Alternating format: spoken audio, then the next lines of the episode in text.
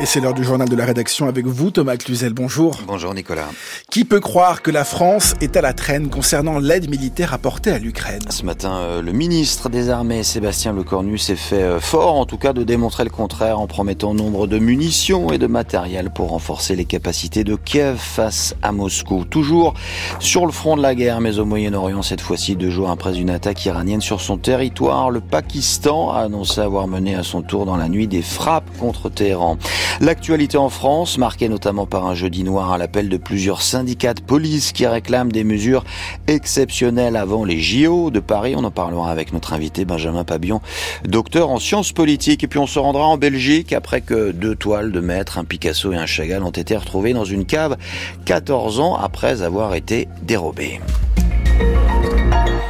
Face au risque de déséquilibre sur le front ukrainien, en particulier après que le rapport de force entre les deux belligérants s'est fragilisé faute de munitions au détriment de Kiev, la France a donc annoncé qu'elle allait accroître significativement son aide à son partenaire européen pour résister à l'envahisseur russe. Tout au long de cette année, une cinquantaine de missiles air-sol de moyenne portée seront livrés chaque mois, a précisé ce matin le ministre des Armées euh, Sébastien Lecornu. À cela s'ajouteront 3000 obus. Enfin, la France se dit disposée à financer financer 12 canons César supplémentaires. Virginie Pironon, bonjour. Bonjour. Et puis toujours pour renforcer donc davantage les capacités de Kiev face à Moscou, le ministre Sébastien Lecornu doit encore lancer, euh, lancer aujourd'hui même à Paris une coalition artillerie. Effectivement, ça se passe en ce moment à Paris avec le ministre de la Défense ukrainien qui devait faire le déplacement mais qui finalement participe à distance. Un peu plus tôt, ce matin sur France Inter, le ministre français des Armées, Sébastien Lecornu, l'a reconnu. Il y a urgence, dit-il, à aider l'Ukraine, faisant face aux critiques de ses partenaires de plus en plus Il affirme que cette fois, le coup d'accélérateur côté français est donné. La preuve, il fallait auparavant 30 mois pour produire un canon César, délai réduit par l'entreprise Nexter, dont, dont les usines sont situées à Roanne et Bourges, à 15 mois seulement. En 2024, on va être capable de produire 78 canons César.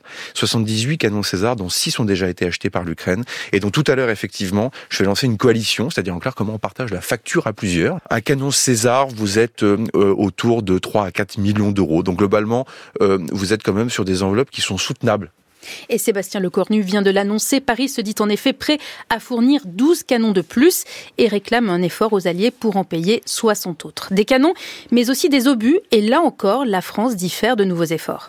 Entre février 2022 et avril 2023, nous livrions 1000 obus par mois. Depuis février dernier, c'est 2000 obus par mois. Et à partir de ce mois-ci, ce sera 3000 obus par mois. Pour quelle raison? Économie de guerre. On est en train de remettre la main sur des stocks de poudre. On recycle des poudres sur des munitions qui n'ont pas été utilisées. Mmh. Donc vous voyez, cette économie de guerre, c'est lent, mais dire que ça ne produit pas ses effets, ce n'est pas vrai. Et face aux critiques d'une France qui serait à la traîne derrière ses partenaires, le ministre conteste notamment le classement de l'Institut allemand Kiel, qui affirme que l'Allemagne a versé 17 milliards d'euros d'aide pour 500 millions seulement pour la France.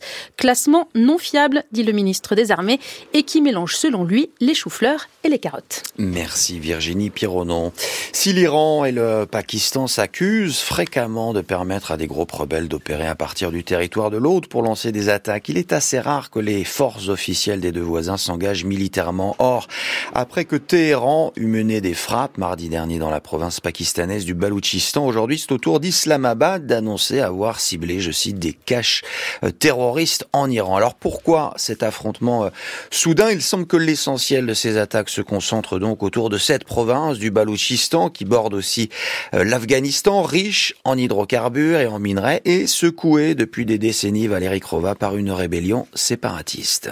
Des groupes séparatistes baloutches mènent en effet une insurrection contre le gouvernement pakistanais. Ils s'estiment lésés par l'exploitation des ressources de la province. Le Balouchistan a une frontière poreuse avec la province iranienne du Sistan-Balouchistan. Les habitants du côté pakistanais de la frontière affirment que le groupe djihadiste Jesh al-Adl, armé de la justice en arabe, y possède des camps d'entraînement. Apparu en 2012, ce groupe musulman sunnite, considéré comme une organisation terroriste, par les États-Unis et Téhéran d'ailleurs, a mené plusieurs attaques meurtrières côté iranien. Le dernier date de décembre 2023. Onze membres des forces de sécurité iraniennes ont été tués dans une attaque contre un commissariat de police dans la ville de Rask. Les frappes iraniennes menées avant-hier avaient visé le quartier général du groupe Jash al-Adl, selon Téhéran. Le Pakistan a donc répliqué ce matin en visant des caches terroristes sans que l'on sache précisément quelles étaient ces caches et à elles appartenaient.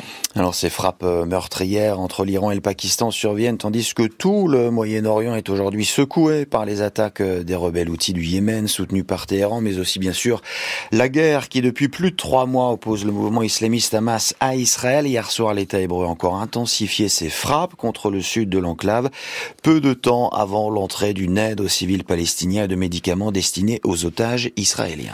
L'Équateur, plus que jamais, à la merci des narcotrafiquants. Hier, un procureur chargé de la lutte contre le crime organisé a été assassiné en pleine rue dans sa voiture.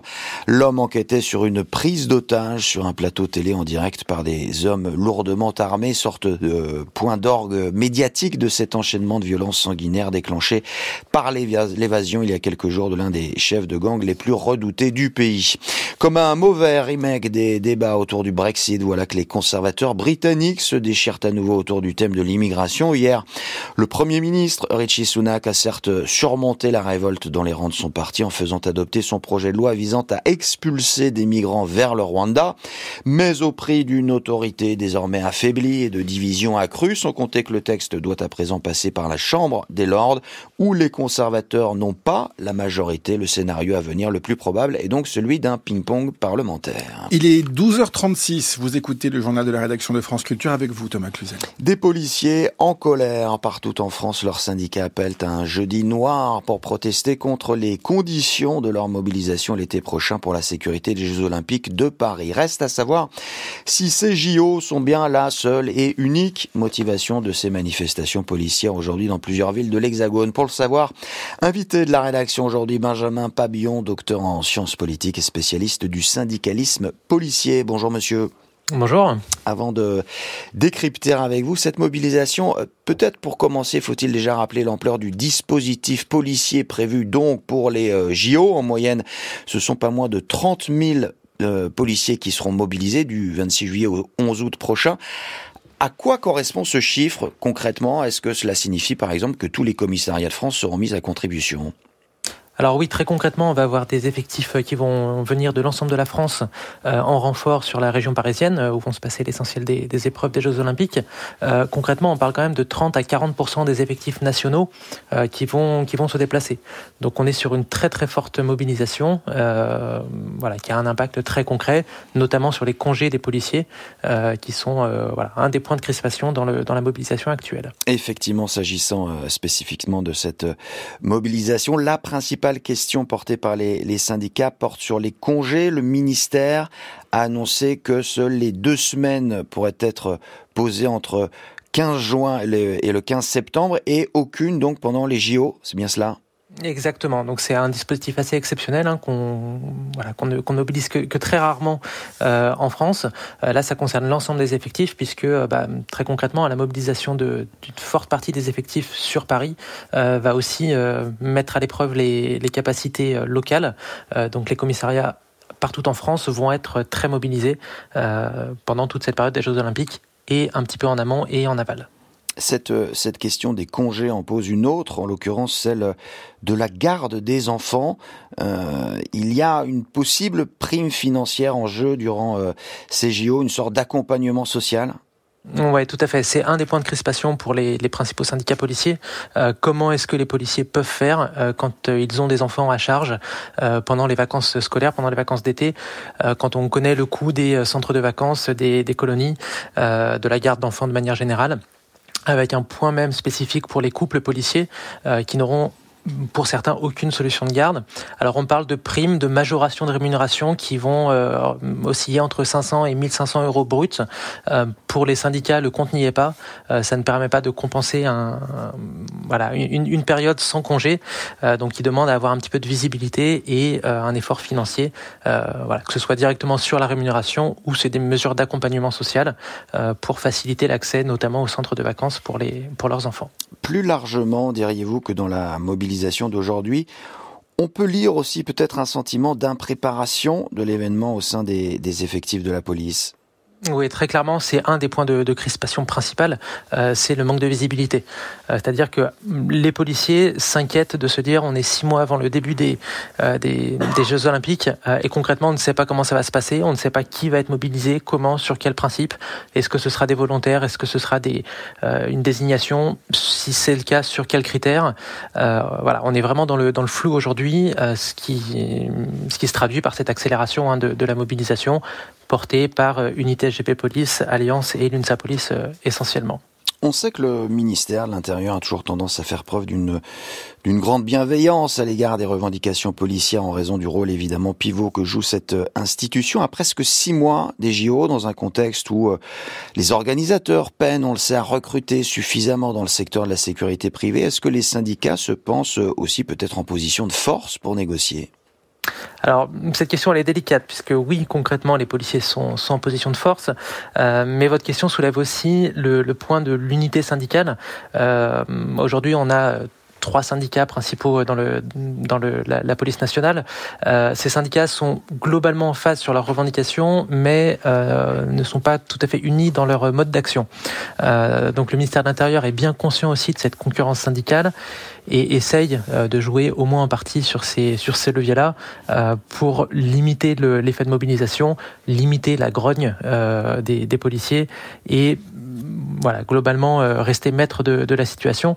Maintenant, on va très vite savoir dans les, dans les jours, dans les semaines qui viennent, euh, comment le, ministère de l'Intérieur va être capable euh, de répondre concrètement aux revendications et euh, comment les syndicats vont monter en, monter en puissance ou pas dans cette, dans cette mobilisation. Une dernière question en quelques mots, s'il vous plaît. Faut-il lire dans cette mobilisation le signe aussi peut-être d'un épuisement au, plus long cours au sein de la police après une année euh, marquée, on se souvient, par euh, le mouvement social contre les retraites. C'était au printemps le soulèvement de nombreuses banlieues au début de l'été, un rebond des attaques terroristes à l'automne. Est-ce que les, les policiers ont le sentiment que les dispositifs exceptionnels sont devenus permanents? Très clairement, c'est un, un point. Alors vous parlez de l'année dernière, mais on peut remonter euh, sur euh, sur plusieurs années, sur une dizaine d'années, euh, que les, les forces de police sont extrêmement mobilisées. voilà, il y a eu les gilets jaunes auparavant, il y a des événements sportifs qui se sont enchaînés.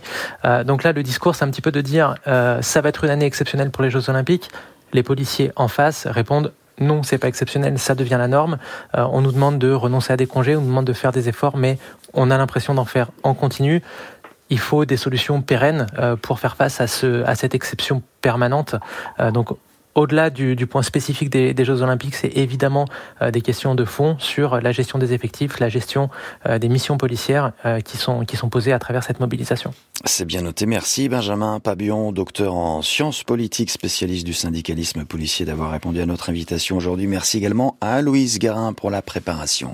Eux aussi ont choisi de manifester aujourd'hui. Eux, ce sont les praticiens diplômés hors Union européenne. Oui, les PADU, comme on les appelle, à l'appel de la CGT Santé et de plusieurs de leurs syndicats, ils ont prévu de se rassembler à 14 heures devant le ministère de la Santé. Alors ces médecins sont aujourd'hui euh, plusieurs milliers à exercer dans les hôpitaux publics français comme non titulaires. Ils représentent près d'un quart des effectifs avec des salaires inférieurs aux praticiens européens. Et hasard du calendrier, ces deux dont a parlé euh, mardi soir Emmanuel Macron lors de sa conférence de le président souhaite désormais les régulariser pour lutter contre les déserts médicaux, mais aussi la crise des hôpitaux, une manière tâche légale de reconnaître qu'ils souffrent d'une vraie précarité administrative. On ne connaît pas leur nombre exact, mais ils sont forcément des milliers, diplômés dans leur pays d'origine, après dix ans d'études souvent, mais considérés quand ils arrivent ici comme des FFI, faisant fonction d'internes ou des SA, des stagiaires associés. Pour à peine 1500 euros et quelques primes, ils comblent les vides à l'hôpital, car 29% des postes de praticiens hospitaliers sont vacants tellement les médecins à diplôme français quittent le navire en ce moment. Les PADU, comme on les nomme, sont donc un rouage indispensable, mais leur contrat sous-payé s'accompagne de titres de séjour qu'il faut renouveler sans cesse. Pour sortir de cette précarité, la France leur demande de réussir un concours, là où l'Allemagne ou l'Autriche régularisent sur dossier ces praticiens qui font leurs preuves tous les jours.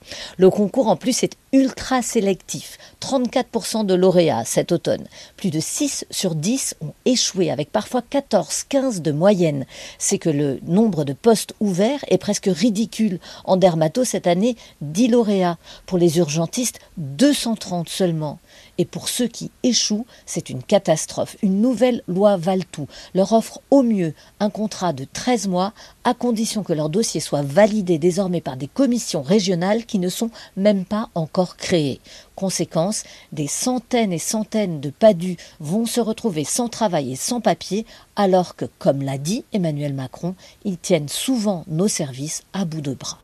La ville de Paris a décidé hier de suspendre à titre conservatoire le versement de ses subventions à la très élitiste école privée catholique Stanislas. Une décision euh, qui fait suite aux révélations apparues cette semaine dans un rapport de l'inspection de l'éducation nationale rendu l'été dernier au ministre de tutelle, un certain Gabriel Attal, et qui pointe non seulement des dérives homophobes et sexistes, mais aussi des pratiques non conformes avec la loi. Alors depuis, la direction de l'établissement se défend. Elle fait notamment remarquer que le dit rapport n'a jamais conclu qu'il fallait prendre des sanctions disciplinaire reste la question de l'interprétation du euh, contrat d'association avec l'État et en particulier s'agissant de l'instruction religieuse. François Chagnot, bonjour. Bonjour Thomas. En l'occurrence, le catéchisme dans les établissements sous contrat ne peut pas être obligatoire. Or, le rapport, François, indique que les familles qui inscrivent leurs enfants à Stanislas n'ont pas le choix. Oui, ce que l'établissement privé dément en jouant sur une subtilité sémantique. Écoutez la défense du directeur des classes prépa de Stanislas, Louis Manaranche sur France Info ce matin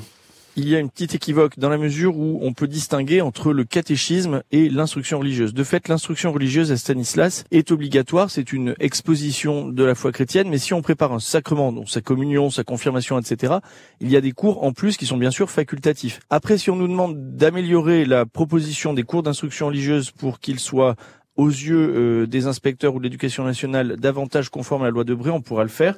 Mais Stanislas joue sur les mots, selon le rapport de ses inspecteurs, car la documentation de la pastorale de l'établissement évoque bien des heures de catéchèse, un glissement sémantique accablant, juge Bernard Tout-le-Monde, inspecteur général chargé de l'enseignement privé au ministère de l'Éducation entre 1982 et 1987. C'est une sorte d'argutie. Si c'était quelque chose sur les religions en général et montrer qu'il y a différentes croyances possibles, qu'on peut être croyant ou non croyant, ça ce serait euh, quelque chose de tout à fait admissible.